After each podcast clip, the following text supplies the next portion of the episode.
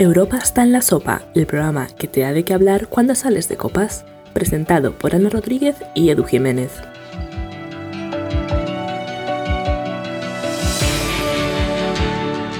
Bienvenidos a Europa hasta en la sopa. Las mujeres somos hijas del silencio. No lo decimos nosotras, sino que lo dice la historia.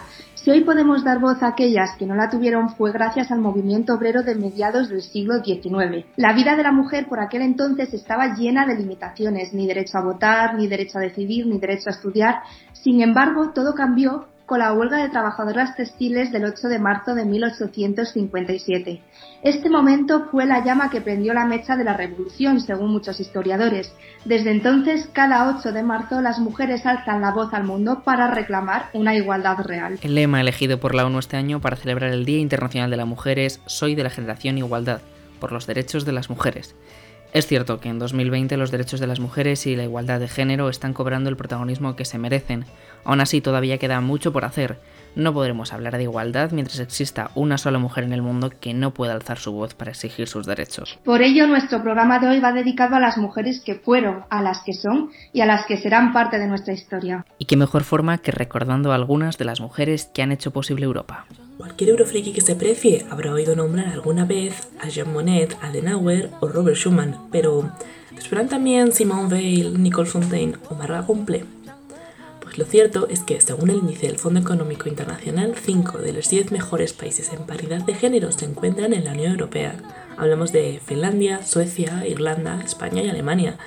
Pero sin embargo, las mujeres que con su esfuerzo han contribuido a la construcción del proyecto europeo siguen siendo en su mayoría grandes desconocidas. Vamos a hacer un pequeño repaso por estas figuras clave para el avance de la Unión Europea. Para empezar, no olvidemos que el propio nombre de Europa, sin ir más lejos, correspondía a una mujer, la joven Fenicia secuestrada por Zeus en forma de toro. Fue en 1952 cuando Marga Klompe se convirtió en la primera mujer miembro de la Asamblea de la Comunidad Europea del Carbón y del Acero. Ya sabéis lo de antes del Parlamento Europeo. Y ya había participado en las negociaciones de la Declaración Universal de Derechos Humanos. Por su parte, Ursula Hitzmann fundó en Bruselas la Asociación de Mujeres por Europa y formó parte de la fundación del Movimiento Federalista Europeo en 1943. Simone Veil sobrevivió al campo de concentración de Auschwitz fue ministra de Sanidad francesa e impulsó la despenalización del aborto en su país. Se convirtió en la primera mujer en presidir el Parlamento Europeo. Lo hizo entre 1970 y 1982.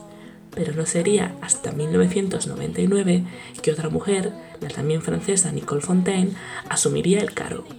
A Sofía Corradi le llaman también cariñosamente Mamma Erasmus, pues fue quien ideó e impulsó el famoso programa de intercambio de estudiantes, a partir de una experiencia personal.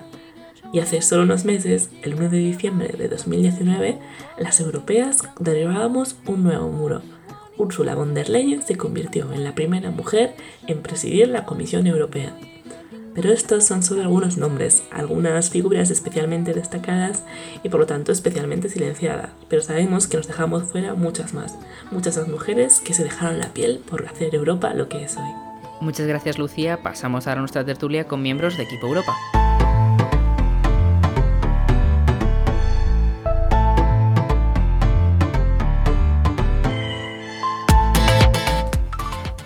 En ocasiones podemos percibir que Europa es algo que está muy lejos o lo vemos solo como un gran aparato burocrático, pero es mucho más. Sobre todo es el resultado del trabajo de muchos hombres y mujeres que tratan de llegar a acuerdos. Hoy vamos a fijarnos en concreto en algunas de las mujeres que hacen posible la Unión Europea. Para ello contamos con la participación de Javier Tordesillas, estudiante de Derecho y Relaciones Internacionales, que nos habla desde Jerez, y Vivian Ogoun, portavoz de la delegación de Equipo Europa en Madrid y que también nos habla desde la capital. Bienvenidos, Eurofrikis. Hola, ¿qué tal? Eh, muchas gracias por la invitación, un placer. Bueno, Javi, si tuvieras que definir a la mujer de la que nos vas a hablar con una única palabra, ¿cómo lo harías?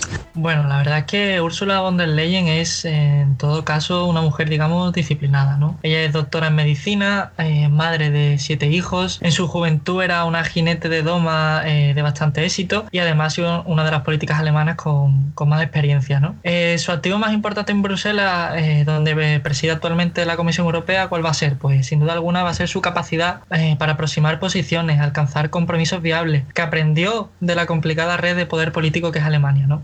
Si bien es cierto que Ursula von der Leyen entró tarde en política, debemos de remontarnos para hacer una primera aproximación a su juventud.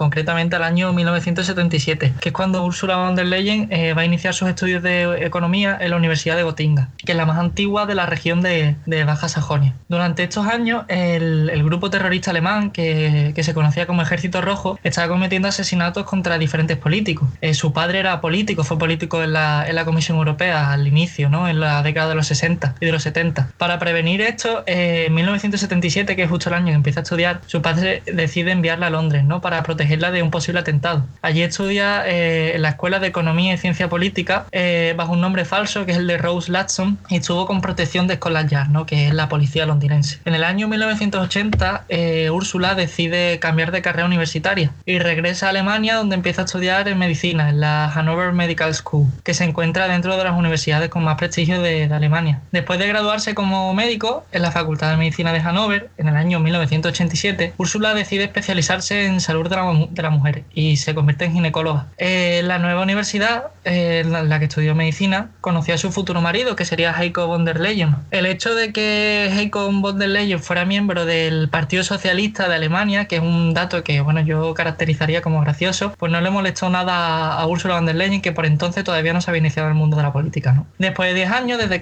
desde que comenzó sus estudios en economía, en el año 1977, recordemos, es cuando se graduó de medicina y ya llevaba para por aquel entonces un año casada y había dado luz a su primer hijo. ¿Y qué pasó? Pues en ese momento la familia decide mudarse a California porque Heiko, su marido, había recibido una llamada de la Universidad de Stanford. Claramente es un perfil bastante interesante, pero vamos, yo supongo que von der Leyen no aterrizó directamente en la presidencia de la Comisión Europea. Para que nos hagamos una idea, no sé si nos puedes contar cómo fueron esos inicios en la vida política. Sí, bueno, eh, von der Leyen, como hemos dicho, eh, en un primer momento no se introdujo en el mundo político, sino que sería a finales de los años 90 cuando decide involucrarse directamente en la política local de Hannover, ¿no? porque la familia regresa de, de, California y se instala nuevamente en Hannover. Allí, eh, Ursula von der, Leyen ya se había afiliado en el año 1990 a la Unión Demócrata Cristiana, que recordemos actualmente es el partido bueno, que preside Angela Merkel. ¿no? Y es en el año 2003 cuando se lanza a la política e inicia una carrera que bueno, podemos considerar como fulminante, la verdad. En el primer intento fue elegida diputada para el Parlamento del Land de Baja Sajonia y fue nombrada inmediatamente ministra de Asuntos de Familia y de Juventud. Además, von der Leyen tiene una estrecha relación con la canciller Angela Merkel. Sí, así es, Edu. Eh, Angela Merkel, la canciller federal alemana, la nombró en septiembre del año 2009 ministra federal de Familia, aunque ocupó muy poco tiempo dicho cargo, ya que en noviembre del mismo año se convirtió en la ministra de Trabajo y Asuntos Sociales. Y durante esa etapa, ¿cuáles fueron sus principales objetivos? Pues la verdad es que tuvo muchos frentes abiertos. Se apoyó el incremento del número de jardines maternales, la introducción de una cuota de mujeres en los cargos directivos de empresa, el matrimonio entre personas del mismo sexo y un salario mínimo en todo el país, por ejemplo. Cuatro años más tarde, eh, como ministra federal del Trabajo, comienza una lucha por intentar que la cuota de mujeres en los consejos de supervisión de las empresas en Alemania sean igual que, que el número de hombres, ¿no? Rompiendo de esa manera lo que conocemos como el techo de cristal. Durante mucho tiempo, además, Úrsula fue considerada incluso como la favorita para ser una hipotética sucesora de Angela Merkel, que la nombró en el año 2013 la ministra de Defensa. Entonces, ahora sí que sí, von der Leyen llega a Bruselas. Esto ocurre tras las elecciones del Parlamento Europeo de mayo del, del año 2019, ¿no? En el que el Consejo Europeo inicia el proceso para nominar a quien sería presentado al Parlamento para reemplazar a Jean-Claude Juncker, recordamos el antiguo presidente de la Comisión Europea. El 2 de julio de 2019, von der Leyen fue, propuesta por el Consejo Europeo como candidata para el cargo de presidenta de la Comisión y 15 días después fue elegida ya directamente para ocupar ese cargo. Su nominación fue confirmada por el Parlamento Europeo eh, unos meses después y Ursula von der Leyen inicia sus funciones al frente de la Comisión el día 1 de noviembre del año 2019. Claramente eh, ha llegado en un momento difícil, tiene un mandato un poco complicado por delante. Ya hablamos en el podcast anterior del tema del Brexit, pero sobre la mesa también tiene cuestiones como el medio ambiente y ahora la crisis del coronavirus. ¿cuál crees que serán los tres pilares principales de la actuación que podemos esperar de Ursula von der Leyen? Bueno, pues desde que llegó a la comisión como presidente y se eligió al, colegio de comisarios, que, lo conocemos así, eh, su, su, actuación se va a definir en tres pilares fundamentales que ha ido dejando claro en los primeros meses de gestión de la Comisión Europea. El primero de ellos, eh, que quizás sea el que más conozcamos todos, es el compromiso que tiene con el medio ambiente. Tenemos que recordar que recientemente se ha aprobado el Pacto Verde Europeo, que tiene el objetivo de impulsar un uso eficiente de los recursos mediante el paso a una economía limpia, eh, mediante la restauración de la biodiversidad y mediante la reducción de la contaminación. Todo ello con miras al, al año 2050. Luego, un segundo pilar sería una Europa que esté adaptada a la era digital, ya que la estrategia digital de la Unión Europea debe de aspirar a lograr que esta transformación funcione no solo para las personas, sino también para las empresas, al tiempo que contribuya a alcanzar un objetivo de una Europa climáticamente neutra de aquí a 2050, eh, lo que lo podemos combinar en relación al primer pilar que hemos comentado del compromiso con el medio ambiente. ¿En qué materia eh, se considera que Europa debe adaptarse a la era digital? Pues materias como la protección de datos, el mejor acceso de los consumidores y de las empresas a los bienes en línea y muchas más. Y por último, eh, encontramos el pilar de hacer una Europa más fuerte en el mundo. La Comisión Europea defiende el multilateralismo y un orden mundial que esté basado en normas por medio de un papel más activo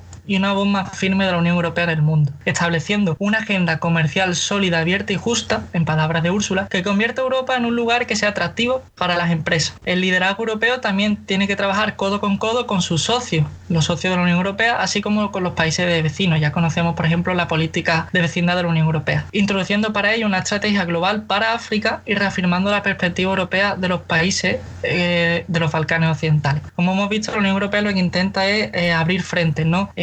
Llama mucho la atención, por ejemplo, introducir una estrategia global para África y seguir fomentando la, la política de vecindad de la Unión Europea, convirtiendo de verdad a la Unión en un líder dentro del sistema internacional. Perfecto, Javi, pues muchísimas gracias. Desde luego, un perfil bastante completo de, de Ursula von der Leyen. Ana, no sé si tú sabías tantísimo sobre Úrsula. Yo, por lo menos, no. La verdad es que yo tampoco. Me he quedado alucinada con toda la información que nos acaba de contar Javi en un momento, la verdad. Pues nada, muchísimas gracias, Javi. Y si te parece, pues Ana, seguimos contigo. No sé de quién nos puedes hablar. A mí me gustaría hablaros de una mujer a la que sigo y admiro desde que era una niña. Una de las primeras lecciones que aprendí cuando empecé a estudiar periodismo es que antes de contar algo tienes que hacer una investigación para entenderlo y después transmitirlo de la forma más sencilla posible. Es decir, convertirnos por un momento en una especie de diccionario capaz de explicar cualquier concepto y de analizar de qué forma una determinada situación puede provocar desastrosas consecuencias. Y esto es algo que Grisela Pastor, corresponsal de la cadena SER en Bruselas, hace a la perfección. Hola, muy buenas tardes. Pues en eso están. Habrá reunión del Eurogrupo a nivel de ministros posiblemente el martes. El jueves hay cita de jefes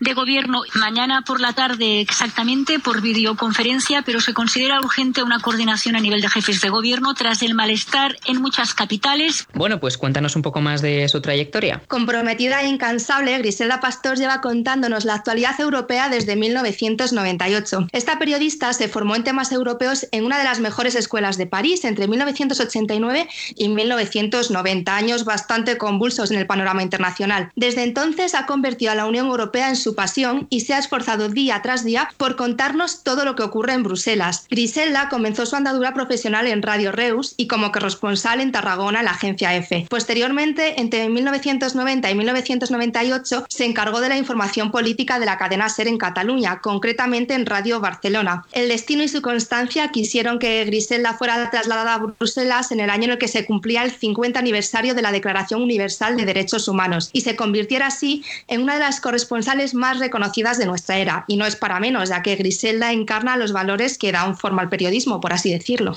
Además, Ana, supongo que tú como periodista y apasionada de la radio sentirás de alguna manera una especial admiración por ella, ¿no? Pues sí, la verdad es que desde que era pequeñita la radio ha sido mi sintonía de vida y he tenido la oportunidad, gracias a Griselda y otros periodistas, de comprender cuáles eran las principales fortalezas y las debilidades de la Unión Europea. Para mí, mujeres como Griselda Pastor son parte de la esencia de Europa y es que sin ellas no seríamos capaces de entenderla. También tenemos por aquí a Vivian. Cuéntanos, ¿de quién vamos a hablar hoy? Pues a mí me gustaría hablaros sobre Alice Bakunke, que es una europarlamentaria sueca que me encanta. La empecé a seguir hace algunas semanas en Instagram y es una mujer que me motiva muchísimo. Ha sido eh, ministra de Cultura y Democracia de Suecia y este año ha sido escogida eh, para diferentes comisiones como la Comisión de la Mujer eh, o la Comisión de, Justicia en el Parlamento Europeo. Además, o sea, bueno, ella ha formado parte de la construcción europea desde que era joven. En 1994 hizo una campaña increíble de activismo para que Suecia entrara en la Unión Europea. Y, y, además de ello, además de sus cualidades políticas, tiene un montón de cualidades fuera de la política. Ha sido medallista olímpica, em, ha, sido, eh, ha, sido, o sea, ha sido artista, ha sido actriz, em, ha participado en cooperativas de comercio justo, en, en ONGs, o sea, una mujer, la verdad que impresionante. Y en concreto, ¿por qué has elegido a esta europarlamentaria? Porque me inspira muchísimo. Kunke es euroafricana, es como yo, es hija de un gambiano y una sueca y, es, me parece súper importante poder eh, tener a, una mujer que, de alguna forma se parece a mí y que, y que, me muestra que hay un camino en la política para todas las mujeres que, también que también pues tenemos una etnia diferente, ¿no? Y bueno, ese es uno de los motivos por los cuales la he elegido, además de que es una mujer increíble, o sea, tiene un currículum que si entráis en la página de, del Parlamento Europeo, de los europarlamentarios, vais a flipar. Y tiene casi 50 años y, o sea, tiene una vitalidad eh, tiene muchísima vitalidad. Esto que comentabas de la representatividad, si, si, atendamos a los datos, vemos que todavía es una asignatura pendiente para la Unión Europea. Eh, sí, es cierto que falta la representación de diferentes colectivos y prototipos sociales en la Unión Europea. Em, a, mi forma de ver, es importante que las instituciones democráticas representen de verdad a la sociedad, porque es una forma de asegurar que la gestión de esta sea más real porque comprende mejor las diferentes realidades y más justa. Ahora mismo en el Parlamento Europeo de los 705 eurodiputados solo 9 son personas racializadas, es decir, con ascendencia europea, y de estas 8 son mujeres algo que es bastante positivo, y una es hombre. Aunque, bueno, nos tendríamos que plantear si eso realmente representa ¿no? a nuestra sociedad. Los países que, que, defienden esta representatividad, encabezados por Francia, como siempre, eh, son Luxemburgo, Bélgica, Países Bajos, Suecia, que ya hemos hablado de Gunke, y Alemania. Y bueno, me sorprende un poco que Portugal, España e Italia, que son históricamente de los países con más diversidad racial de Europa, no aporten a, a Con un diferente background étnico, ¿no? Eh, aunque bueno, podría ser peor porque en el caso de Chipre todos los europarlamentarios son hombres. Así que bueno, eh, pero bueno, tenemos que ser conscientes de que bueno, estos, este, trabajo, este trabajo, este proceso de liberalización lleva un tiempo y que poco a poco se está haciendo y lo estamos viendo y, y es algo bastante positivo. Pues muchísimas gracias Vivian por acercarnos a Gunke y sobre todo por tratar el tema de, de la representatividad. Añadiremos a la descripción del episodio de este podcast el enlace a la cuenta de Instagram por si alguno de nuestros oyentes se anima a seguirla. Muchísimas gracias. Muchísimas gracias, Edu. Aunque cada vez estemos más cerca de alcanzar la igualdad real, es cierto que en la actualidad aún existen restricciones legales que impiden a 2.700 millones de mujeres acceder a las mismas opciones laborales que los hombres y que una de cada tres mujeres sigue sufriendo violencia de género según datos oficiales de la ONU.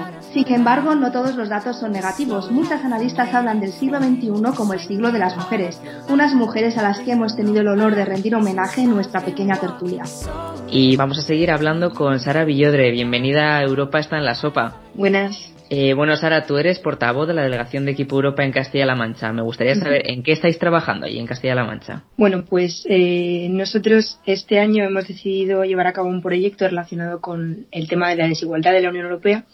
Así que nuestra idea era mm, crear un apartado en la propia página web del Equipo Europa eh, donde mm, eh, estableciésemos tres ejes relacionados con este tema de la desigualdad, enfocándonos sobre todo en la violencia de género, eh, la mujer en el mundo laboral y visibilizando también mujeres que consideramos relevantes en diferentes planos de la Unión Europea. Y a lo largo de esta investigación, eh, bueno, ¿qué cosas, qué datos habéis encontrado que son los que más os hayan llamado la atención de esta situación? Pues eh, yo a nivel personal sí que me, me ha sorprendido especialmente las diferencias que existen entre las políticas que se llevan a cabo para erradicar la desigualdad de la mujer en los diferentes países de la Unión Europea. Porque, por ejemplo, pues sí que vemos que en nuestro país a lo mejor quizás estamos más concienciados o más, eh, o esforzándonos más en, en esta lucha, pero en otros países pues no se ha puesto el foco de la misma manera. Y eso sí que me sorprendió más. Efectivamente, como comenta Sara, cada país miembro al final tiene una serie de políticas sobre este asunto, aunque el objetivo sea común. No sé si sabrías decirme tres cosas principales sobre las que crees que haya que trabajar a nivel nacional y que luego se deban abordar a nivel europeo. Bueno, yo, aunque sí que creo que, es cierto que la, campaña que se está haciendo, las políticas que se, que se están llevando a cabo desde el gobierno, eh, están ayudando mucho a erradicar esta, esta lacra de la desigualdad, considero que es importante también que pongamos el foco en problemáticas como pueden ser la mutilación genital femenina, por una parte, que hemos visto que estadísticamente es algo que se sigue produciendo en multitud de países, y también en este sentido eh, dar apoyo o una solución a la problemática con las mujeres víctimas de trata, ya no solo a nivel nacional, sino también europeo y mundial, porque es un gran conflicto que todavía tenemos que solventar. Y por último, la lucha contra la violencia de género creo que es algo en lo que, en lo que deberíamos seguir trabajando y seguir eh, estableciendo políticas más estrictas quizá que, que nos ayuden a luchar contra esta, este conflicto. Pues nos quedamos con eso. Muchísimas gracias, Sara, y mucha suerte con el proyecto. Nada, a vosotros y muchas gracias.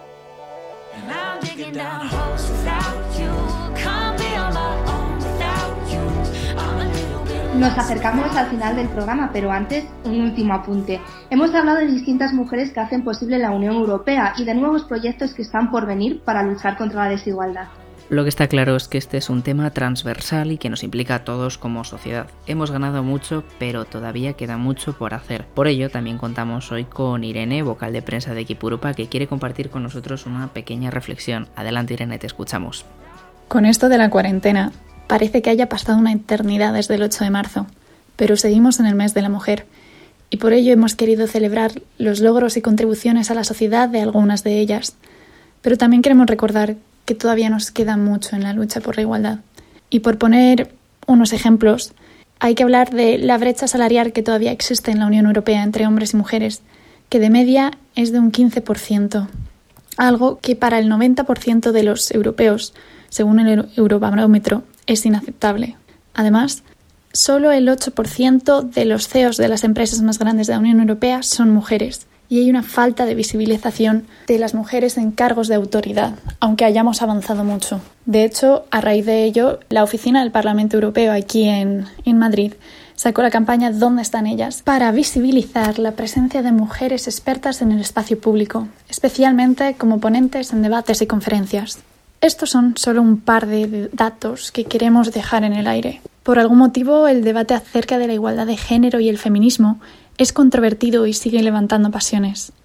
Aprovechando este estado de cuarentena, os animamos a que os toméis el tiempo de discutir de manera constructiva con los vuestros qué es la igualdad para vosotros y cómo podemos conseguirla, al menos a nivel europeo. Saquemos algo bueno de esta situación.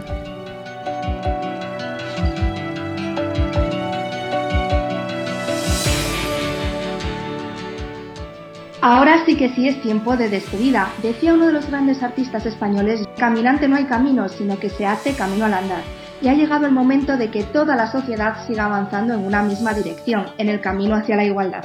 Llegamos al final y queremos daros las gracias por acompañarnos en un nuevo episodio. Recuerda que puedes seguirnos en nuestras redes sociales equipo barra baja Europa, tanto en Twitter como en Instagram. Y nosotros prometemos volver pronto con Europa hasta en la sopa.